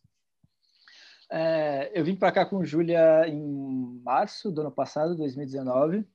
Uh, eu vim para fazer o PEI, o Programa de Estudos Dependentes do Museu de Arte Contemporânea de Barcelona. Uh, foi uma forma também de sair do, do Brasil. A gente estava, putz, o que, que, a gente vai fazer da vida? Estamos ficando velho. Uh, temos, a gente sempre quis morar, morar um tempo fora para para ter uma outra perspectiva e ter essa experiência e foi o momento de ir. Eu apliquei para o PEI, e fui selecionado e, bom, a gente veio para cá e está aqui uh, já esses 20 meses. Uh, a ideia é ficar mais um tempo, que eu começo um mestrado em arte sonora na Universidade de Barcelona, agora nesse próximo ano, então a gente vai ficar mais, mais, esse, mais um tempinho por aqui. Júlia terminou História da Ciência, uh, um master aqui, um mestrado na Universidade Autônoma de Barcelona, então ela acabou de terminar, acabou de defender. E vim para fazer o PEI e foi ótimo vir, porque foi o melhor momento para sair. Tudo bem que a gente ficou três meses agora em casa sem fazer nada depois da quarentena, mas é, é ótimo, porque você tem um outro tipo de perspectiva de, de mundo, ou de olhar até mesmo para o Brasil, ou de que você fez. É... O que é o PEI? Explica um pouquinho para quem ah, não souber o que é o PEI. O, o PEI é um programa ele é bem associado a, ao Paul Preciado, porque o Paul Preciado que, que idealizou o programa para o Museu de Arte Contemporânea de Barcelona anos atrás, já deve estar na sétima ou oitava edição agora. Uh, o Paul não está mais na coordenação, quem coordena é o Pablo... Nossa, estou falhando a memória hoje. Pablo... Pablo? Pablo? Pablo... Pablo Martins, desculpa. Puxa estou com outros Pablos na cabeça. Pablo Martinez, e é um programa do próprio Museu de Arte Contemporânea de Barcelona, só que ele é um programa de imaginação política. Ele tem a ver com arte, mas tem a ver também com processos sociais e políticos. Uh, basicamente, tem três linhas de investigação no programa, são mais ou menos 30 pessoas selecionadas, tem bastante na América Latina, uh, Argentina, Brasil em peso, todo mundo saiu correndo é, é, quando teve a oportunidade de sair correndo. E tem gente também aqui da Itália, tem Espanha, e tem três linhas basicamente de investigação para os alunos, que é gênero, com Lúcia Ganha, então dissidências sexuais, gênero, fica com a Lúcia, que tem alunos que, que, que acabaram indo para essa linha. tem um outro coordenado pelo Jaime Vindel, que é Ecologias, Ecologias Culturais, uh, e tem um terceiro que é coordenado pela Dora Garcia, que é uma artista aqui da Espanha, que é mais ou menos alguma coisa sobre amor, amor rojo, uh, sobre uh, amor, questões políticas, mais ou menos isso. Cada, cada grupo de investigação tem uma, uma finalidade. Tem um que vai ser publicado um livro, tem um que é uma exposição que está acontecendo. O meu grupo, que é o de Ecologias Culturais, que eu faço parte, a gente vai fazer uma exposição agora em novembro no Centro de, de Documentação do, do MACBA, que é uma, um anexo do museu. E é isso, é um, é um é programa de, de, pensamento social e político. É, é, é isso. E é isso. O que mais? Mercedes. Mercedes. Ah, Mercedes é um último projeto que a gente, Júlia e eu, uh, a gente realizou, que foi durante uma semana. Uh, quando a gente chegou aqui em Barcelona, nos impressionou algumas coisas, que é desde hum, tem muitas pessoas idosas na rua. Uh, no Brasil parece que o nosso, os nossos avós, nossos pais estão dentro de casa sempre, e aqui tem um, um ócio e uma vida de desses idosos muito, muito grande, muito grande. As coisas são feitas para eles, eles estão na rua, eles estão andando na rua, uh, ao mesmo tempo que tem, sei lá, rotas. Uma outra coisa que impressionou bastante gente, tem rota para tudo aqui. Você tem uh, rota para descobrir as obras de Miró, rota para descobrir a infância de Picasso, não sei. Rota anarquista, que aqui foi bem importante o movimento anarquista, ou tem rota para tudo. Então a gente acabou associando uh, idosos e, e, uma rota. Então a gente criou uma rota que partia de uma copisteria, de uma de uma copisteria, de uma, de uma xerox, de uma de uma de um lugar onde faz xerox. Fotocopiadora, uma fotocopiadora. Uh, o, a exposição rota que começa numa fotocopiadora, onde o público vai e, e compra, enfim, ele pede para o Paco e a Dela, que são os donos da copteria, o, uma cópia do texto, que a partir daí a, a pessoa dá, tem acesso às outras obras e espaços e arquiteturas e artefatos que existem pela cidade.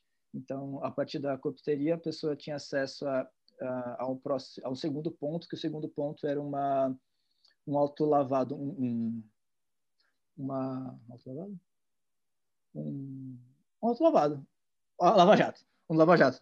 Um lava-jato, aí no, no, no lava-jato você tinha um trabalho da Paula Macedo, que depois uh, você seguia para um terceiro ponto, que era uma jo, jo, joalheria, que era uma joalheria que ficava no, que fica numa avenida chamada Paralelo, que lá você tem um colar feito de, de, de macarrão pela, por uma outra artista de, de Galícia. Desse ponto você ia para o cemitério de, de Montjuic, que é um, um cemitério aqui do bairro próximo, uh, que tinha uma uma, a tumba de uma espiritista que fazia sentido para a própria exposição. Então, era uma rota que a pessoa fazia de maneira independente, não tinha um, uma, uma pessoa que guiava, só que na verdade quem guiava é Mercedes. Mercedes é uma senhora de mais ou menos sessenta e tantos poucos anos, que, enfim, esse personagem que guia esse espectador é alguém meio que parado no tempo, porque ela tem esses sessenta e poucos anos, só que é uma personagem ficcional que a gente criou para desorientar esse espectador uh, durante toda a, a rota do projeto. E, enfim, a gente pode ficar falando mais né, sobre Mercedes. Mas Mercedes, então, essa, é essa rota que existiu durante seis, é, seis dias na cidade de Barcelona, que ligava trabalhos de arte ao mesmo tempo que arquiteturas pela cidade, porque, sei lá, chegava um momento que, que um dos projetos onde a pessoa era levada era uma escultura pública do Anthony Viena, que é um, um artista da, da, Espanha, só que essa escultura está caída uh, desde janeiro de 2020, desde este ano, porque o, o, a tormenta Glória passou em janeiro, vindo do Atlântico, e derrubou a escultura. A escultura é uma escultura gigantesca que parece um, um desenho, só que com uma escala muito grande, chamada uh, Adão, Adão e Eva. Não, Davi Golias, é outro personagem bíblico, Davi Golias, e, e ela está caída. Então, nos interessava esse, esse momento de queda da própria escultura. Então, quando o espectador vai até lá, ela está em reforma. Como todos os outros projetos que falam dessa rota, que falam sobre um tempo em suspensão.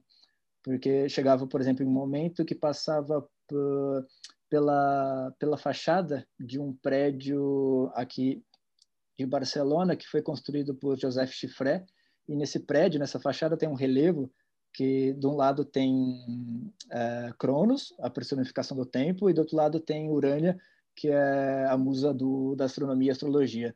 Uh, Urânia, nesse, nesse relevo, leva em sua mão um, um compasso. Só que, enfim, nesse relevo, atrás desses dois personagens tem um relógio sem as, sem a, os ponteiros. Uh, o, o, o, compasso da, da, da Urânia tem a forma, nesse caso, dos próprios ponteiros do relógio. Então, ele tenta, de alguma forma, suspender o tempo através disso. Enfim, a, a projeto, a exposição inteira falava desse tempo em suspensão, uh, através de vários espaços, arquiteturas da cidade, obras, uh, e terminava, por fim, num, no Vale del Hebron, que é um, um lugar a 40 minutos próximo de um hospital que aí você conseguia ver a cidade do alto ali. Queria te perguntar, é, assim, caminhando para o final, é, qual a impressão que você tem da cena de arte contemporânea em, em Barcelona? Não vou nem falar de arte contemporânea, qual a impressão que você está tendo assim, de Barcelona? E essa pergunta que é muito pessoal, mas desculpa, eu tenho que te fazer também essa opção de você fazer um, um, um master em arte sonora, né? Queria que você comentasse um pouquinho sobre sobre seu relação nova com a. Nova, não sei se é nova, né? Acho que não é nova, na verdade, mas enfim, sua relação com a, com a arte sonora. É... Primeiro, a cena daqui ela é muito menor, né? Ela é, ela é bem pequena. Diferente de São Paulo, ela é. Claro que aqui tem muitas instituições, instituições para tudo. Tem mas é uma é uma cena acho que pequena até não deu para conhecer inteira a gente está começando a conhecer agora conhecer alguns artistas, conhecer alguns ateliês, conhece algumas pessoas, mas ainda tá, a gente estava dedicado aos estudos, acabou não, não tendo tempo para isso. Acho que a gente vai ter mais tempo nesse próximo ano. Uh, mas a, a, aqui é bem mais não local, por exemplo, é diferente de Madrid. Madrid acontece tudo. Madrid é um, Madrid é São Paulo. Madrid Uh, tem o mesmo esquema, tem os museus, tem as galerias, tem feira, tem coisas. A, a circulação da arte daqui da Espanha acontece mais em Madrid. Uh, Barcelona acaba sendo uma qualidade de vida, talvez, sabe? Para as pessoas moram para porque é tudo é um bairro, é um, é um pueblo quase, porque é, é muito pequeno até. É, a, a, escala em comparação com qualquer outra grande capital do, do mundo, São Paulo, nem dá para se comparar, ou até Madrid, as coisas aqui são muito menores, é muito mais fácil. Você está do outro lado da cidade em, em, pouco tempo. Talvez um pouco mais Ribeirão Preto ali, aqui do que, do que São Paulo, alguma outra coisa assim. Claro que escala outra, enfim. É... Sobre arte sonora, o Master, não, não tenho ideia. É... Eu estava tentando pesquisar o que, que eu poderia continuar de estudos e que pudesse ser interessante. É e acabei caindo no, no arte sonora por ter, claro, muitas das vezes meus interesses como curador vai um pouco por uma noção mais imaterial, ao mesmo tempo que mistura outras coisas, não necessariamente arte. Então acho que pode, pode teve uma uma certa proximidade, uma acho que pode ter uma potência fazer isso, mas é, é tentar voltar talvez para um porque teoricamente é voltado para uma produção em, em, arte sonora. Então, eu, eu, não sei ainda o que esperar, não, não sei, não sei. Talvez eu, eu, eu, eu siga uma, uma coisa mais teórica ali uh, da arte sonora, mas é voltado para a produção de trabalhos de arte ou de som uh, dentro, enfim, da música ou dentro das artes plásticas, dentro talvez possivelmente mais das artes plásticas do que necessariamente da música, mas a, a arte sonora tem, é um lugar muito estranho, né? Porque ela não não é nem música e também ela não consegue se inserir muito bem dentro das instituições ou de museus, ela não tem um corpo para isso, sabe? Ela fica meio à parte, tipo, ah, a arte sonora é alguém não, não sei, talvez um, tentar pensar cada vez mais o, o, som ou outras formas de pensar ele é, para gente, sabe? Para o mundo da, da, arte Sim. contemporânea. Acho que vai um pouco meio para esse lado. Agora, uma última pergunta antes de a gente mostrar a imagem que você trouxe, que é uma pergunta que eu nem planejei fazer, mas enfim, já que a gente está encerrando aqui, eu acho que vai fazer algum sentido e também ela é muito pessoal. Você comentou no começo, né, dessa sua origem familiar, que seu pai é caminhoneiro, aposentado, sua mãe dona de casa, barra costureira. Você vem ali da classe trabalhadora e eu me identifico muito nesse sentido porque é o lugar de onde eu venho também. É, e você comentou também no começo sobre essa sua primeira experiência na adolescência com o MARP e o lugar que um museu, que é um museu público, né, teve ali na sua formação. Quando eu olho seus projetos como um todo, eu sinto que, claro, parte deles tem um caráter muito experimental e muito efêmero muitas vezes, e maior parte deles não se dá, e você me corrija se eu falar besteira, em instituições semelhantes ao MARP lá de trás, ou seja, o retorno para esses projetos, né, e talvez eu fale, sou meio populista a minha fala, é, não necessariamente é um retorno para uma, uma esfera da população, né, de onde eu e você, digamos assim, viemos, né? Ou seja, enfim, é uma, me parece que tem uma outra, pode ter uma outra localização, um outro direcionamento, assim. Queria te perguntar, então, depois dessa introdução toda, se você, enquanto curador, se preocupa com isso, assim, ou seja, você desejaria trabalhar no futuro numa instituição que tivesse um caráter mais de misturar vários públicos, digamos assim, né? um caráter mais popular mesmo, vou usar esse termo, ou se você está de boa com um processo mais experimental, que está mais né, direcionado muitas vezes para uma efemeridade maior, ou seja, como é que você projeta, assim, como é que como é que seu desejo te move nesse nesse sentido, né? É, vontade, claro. Oxi vontade de trabalhar com uma instituição pública ou alguma coisa mais. É... Hum...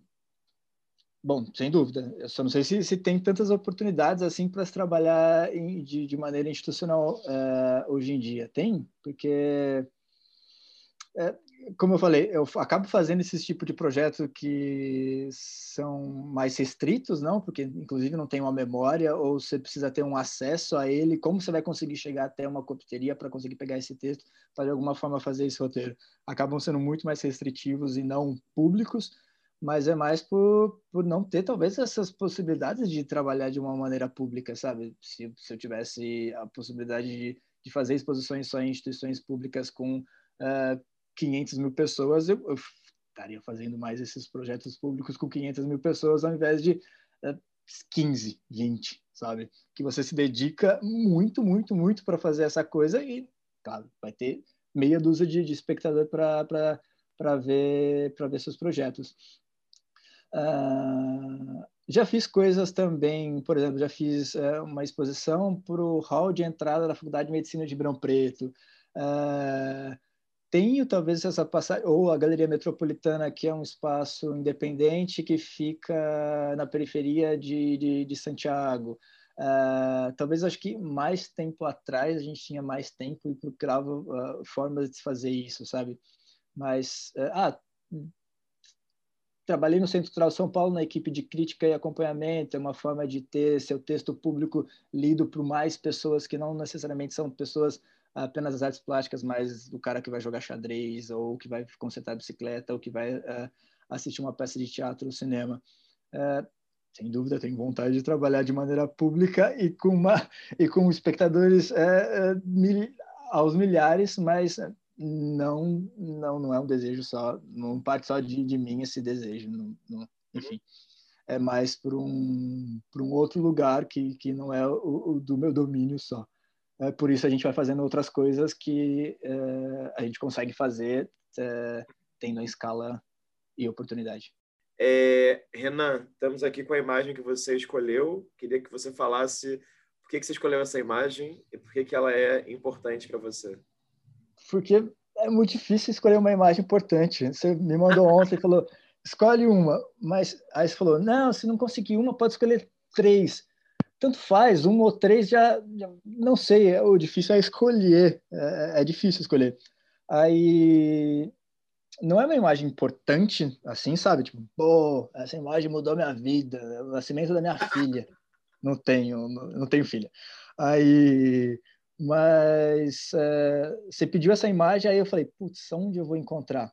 Aí eu fui no meu Instagram para tentar achar, uh, se está no Instagram, de alguma forma passou para algum crivo meu. É alguma forma de, bom, tá lá, já é o que eu acho que deve ser publicizado. Então, uh, de alguma forma já teve um mínimo de escolha para estar tá ali. Aí eu fui tentar, tentar e cheguei nessa imagem que é uma imagem meio nada, só que ela fala de uma outra imagem em si, porque esse trabalho é um trabalho do Simon Fujiwara, um artista britânico-japonês é, que mora em Berlim. É uma exposição que eu fui ver no Hamburger Bahnhof no começo desse ano, em Berlim, e o trabalho chama quando como era? Quando Beyoncé visita a casa de deixa eu pegar aqui ele quando acho que é quando Beyoncé visita a casa de Anne Frank, uma coisa assim. Uh, 2014 uh, a Beyoncé vai visitar em Amsterdã o museu de Anne Frank, que é a casa de Anne Frank, e vai com essa roupa em específico. Essa roupa é uma roupa da Topshop, e, enfim, ela publica no Instagram dela a visita que ela fez no Anne Frank e 45 minutos depois uh, de ter publicado essa imagem usando essa roupa, uh, a roupa se esgota em todos os lugares do mundo da Topshop.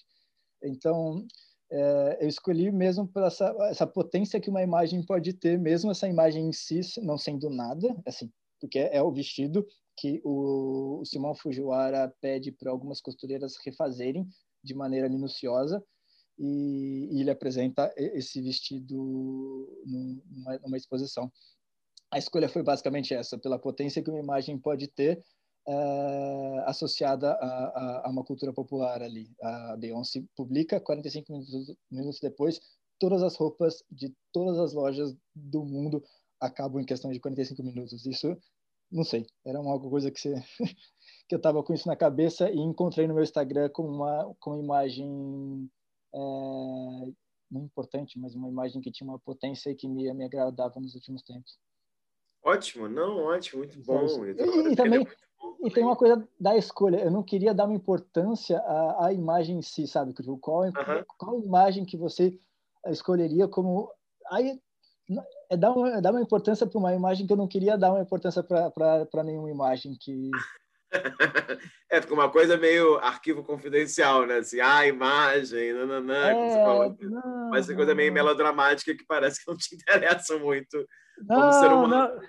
Não, não. Agora, é muito legal porque, de certa maneira, vai ser um momento terapeuta, né? Wannabe psicólogo. De certa maneira, é uma imagem e tem um caráter processual também, como todo o trabalho do Simão Fujiwara. Né? Nenhuma imagem que ele mostra está ali sendo apenas, entre aspas, mostrada. Tem sempre um dado conceitual, ele se apropria, tem um documento, aí refaz, aí tem o original, tem a cópia, ou seja, toda a imagem dele me parece ser um grande zigue-zague, que não está na forma, mas está quando você vai pesquisar, enfim. E aí talvez, eu já viajando aqui, se encontre também um pouco a maneira como eu tenho a impressão que você opera um pouco também, né? É basicamente isso, então. Eu acho que foi é, é bem, você resumiu bem. É, o trabalho dele é um tipo de trabalho que me interessa e, e que tem uma reverberação na, na própria construção da, das curadorias das exposições. Tem uma história a, a partir deste objeto, uma história que fica um pouco atrás do que é visível, sabe? Porque é um uhum. vestido uhum. básico, feito minuciosamente, a partir de um outro, uma réplica da Beyoncé, mas a importância e a potência que tem nele é, é o que é o que me agrada assim nos trabalhos atuais de, de arte. E o Simon, todos os trabalhos dele, acho que são basicamente assim, sei lá, o brinco da Ai, como era? Nessa mesma exposição tinha um brinco, ah, já nem me lembro mais, mas tinha tinha uma uma história, um, algo que meio que smuggling que passa ali meio meio despercebido os outros os outros trabalhos mesmo a partir da Anne Frank sei lá a casa que ele reconstrói da Anne Frank na, na galeria dele Tel Aviv é, ele compra uma uma réplica da casa da Anne Frank e depois constrói numa escala é, real em, nos quatro andares que era a galeria. E, enfim tem uma história a partir desse objeto meio que escondido atrás dele que é é um resumo talvez da os meus interesses curatoriais. É, e aí também tem brincadeira com o que é imagem, o que é arte, o que é mercado, o que é idolatria, Sim. o que é. Exato. Sim, eu acho que é exato, muito. Exato. Ótima escolha, muito bem, muito bom. Ótimo, ótimo, ótimo, ótimo. Adorei.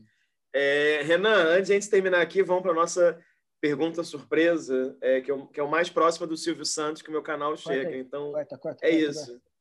É, a cada sete curadores eu mudo a pergunta. Você está sendo o curador número 74 que eu entrevisto aqui. Porra, quanto?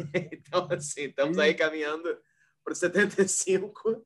É, que vai ser até, curiosamente, né, o Cauê Alves, tão engraçado se entrevistar antes do ah, Cauê. Ele fez meu texto é... para quando eu tinha 17 anos, 18? Não, acho que eu tinha 18 já. Ele fez um texto para minha exposição como artista no Sesc Ribeirão Preto. Tá vendo? Tudo, tudo, tudo, conectado. A pergunta é muito simples, assim. Acho que vai ser legal porque a gente falou algumas vezes sobre coisas que têm afim, que tem que tem afim, que tem que tem a ver. É... Então vamos lá. Supondo que você está pensando no projeto curatorial que é uma exposição, tá? Um projeto expositivo, um, um projeto que acontece, enfim, dentro de um espaço arquitetônico. Bom, paredes coloridas sempre talvez ou nunca? Ah, ah, pergunta é assim, é que boa. É assim, é, é por isso que é mais próximo do Silvio Santos que eu chego. Sempre, talvez ou nunca. E por quê? Uh, tá, uma exposição num espaço que tem paredes. Sim, suponho que sim. Que tem, que tem paredes. Então, uhum. coloridas, como é? Se, se você, enquanto curador, pensa o uso das paredes coloridas sempre como possibilidade, talvez como possibilidade, ou nunca para você é uma possibilidade? Talvez, talvez como uma possibilidade, claro. Poxa, não dá para descartar nada nesse mundo. Talvez como uma possibilidade, sim. Tudo bem, tá é... tá ótimo. Até agora todo mundo está no campo do talvez. Ninguém se radicalizou nem para o sempre, nem para o nunca. Então tá Mas ótimo. Aqui, aqui também não, não dá, não dá, não tem como. Se o projeto de alguma forma te pede uma parede amarela porque ele vai ser melhor entendido com uma parede amarela, você vai pintar uma parede amarela, uma azul, uma cor de rosa e uma degradê de todas as coisas. Pode ter todas as cores do mundo, inclusive numa exposição. Pode ter inclusive nenhuma cor, depende. Tudo depende mesmo do, do contexto uh, das obras ou, ou, ou, ou do lugar e tudo mais. Mas, Ótimo. Porque as, as, as pessoas não, é, não, ninguém respondeu ao contrário ainda. Ninguém não, ninguém respondeu ao contrário, mas eu conheço pessoas, curadores. É que também essa pergunta surpresa cai nesse, nesse caráter randômico de quem vai responder, né? Porque as entrevistas mudam de dia, mudam de horário, enfim. Agora, tem gente que eu sei que fala que nunca vai fazer uma exposição com a parede que não seja branca. Tem uma pessoa, tem gente que, que é o oposto. Não consegue fazer se for com parede branca, porque quer quebrar o cubo branco. Não, eu já ouvi de tudo nas entrevistas, então por isso eu pensei que era uma maneira de. Porque, por exemplo, enfim, isso eu não vou incluir, mas isso você falou agora de ah, é, as paredes vão de acordo com os trabalhos, é uma postura que eu concordo, mas muita gente não pensa assim. Então tem, é interessante ver como cada curador lida com essa suposta autoridade, digamos assim, de, de, de escolher isso. É que, Bom, é que não vai ser uma autoridade, né? Vai ser o que o trabalho, o que o trabalho necessitar. Né? Se o trabalho necessita sim. de cor, ele vai ter. O trabalho pede, né? É. É, Renan, queria agradecer o tempo, disponibilidade, interesse. Queria dizer que foi muito bom, assim, também poder conversar mais e entender mais a sua trajetória. Assim, eu já, cara, a gente se esbarrou algumas vezes, eu vi uma outra, uma outra coisa que você fez, que escreve, que publica, enfim. Só que eu não tinha noção assim desses seus meandros, digamos, dessa relação tão forte com o Ribeirão, desse seu lado audiovisual, dessa questão familiar que me chama atenção porque eu venho de um lugar muito parecido, né? Então, não sei, queria dizer assim que é muito bacana te ver também começando esse novo mestrado em Barcelona, essa temporada longa aí. Eu queria só agradecer por tudo e desejar boa sorte, tudo de melhor em quaisquer projetos que você faça no futuro, seja você, seja você e Júlia, como Bendegó, ou Off Bendegó também. Então é isso. Obrigado pela entrevista. Obrigado você e valeu. E é, para mim é sempre difícil vídeo. É sempre difícil vídeo. Eu, parece que tem uma trava assim que nunca vai funcionar. Uh, e também eu não consigo ler, ver as coisas em retrospecto ainda, porque eu não quero pensar em retrospecto ainda, então eu, eu não sei o que eu dizer, eu sei o que eu fiz, mas eu eu não sei ainda uh, pensar sobre ela, então, galera, desculpa. Uh, obrigado, a gente se esbarra e é isso. Valeu. Muito bem. Deixa então, o seu bom, like. para quem, quem assistiu até aqui, essa foi uma conversa com o Renan Araújo, curador que no momento vive em Barcelona, na Espanha. Então a gente deixa o convite para vocês verem outros vídeos nesse canal. Lembrando que a gente tem depoimentos e falas, memórias e frustrações, e histórias, desejos, etc., de pessoas diferentes, enfim, gêneros, lugares, gerações, regiões. Então é isso, obrigado e até uma próxima.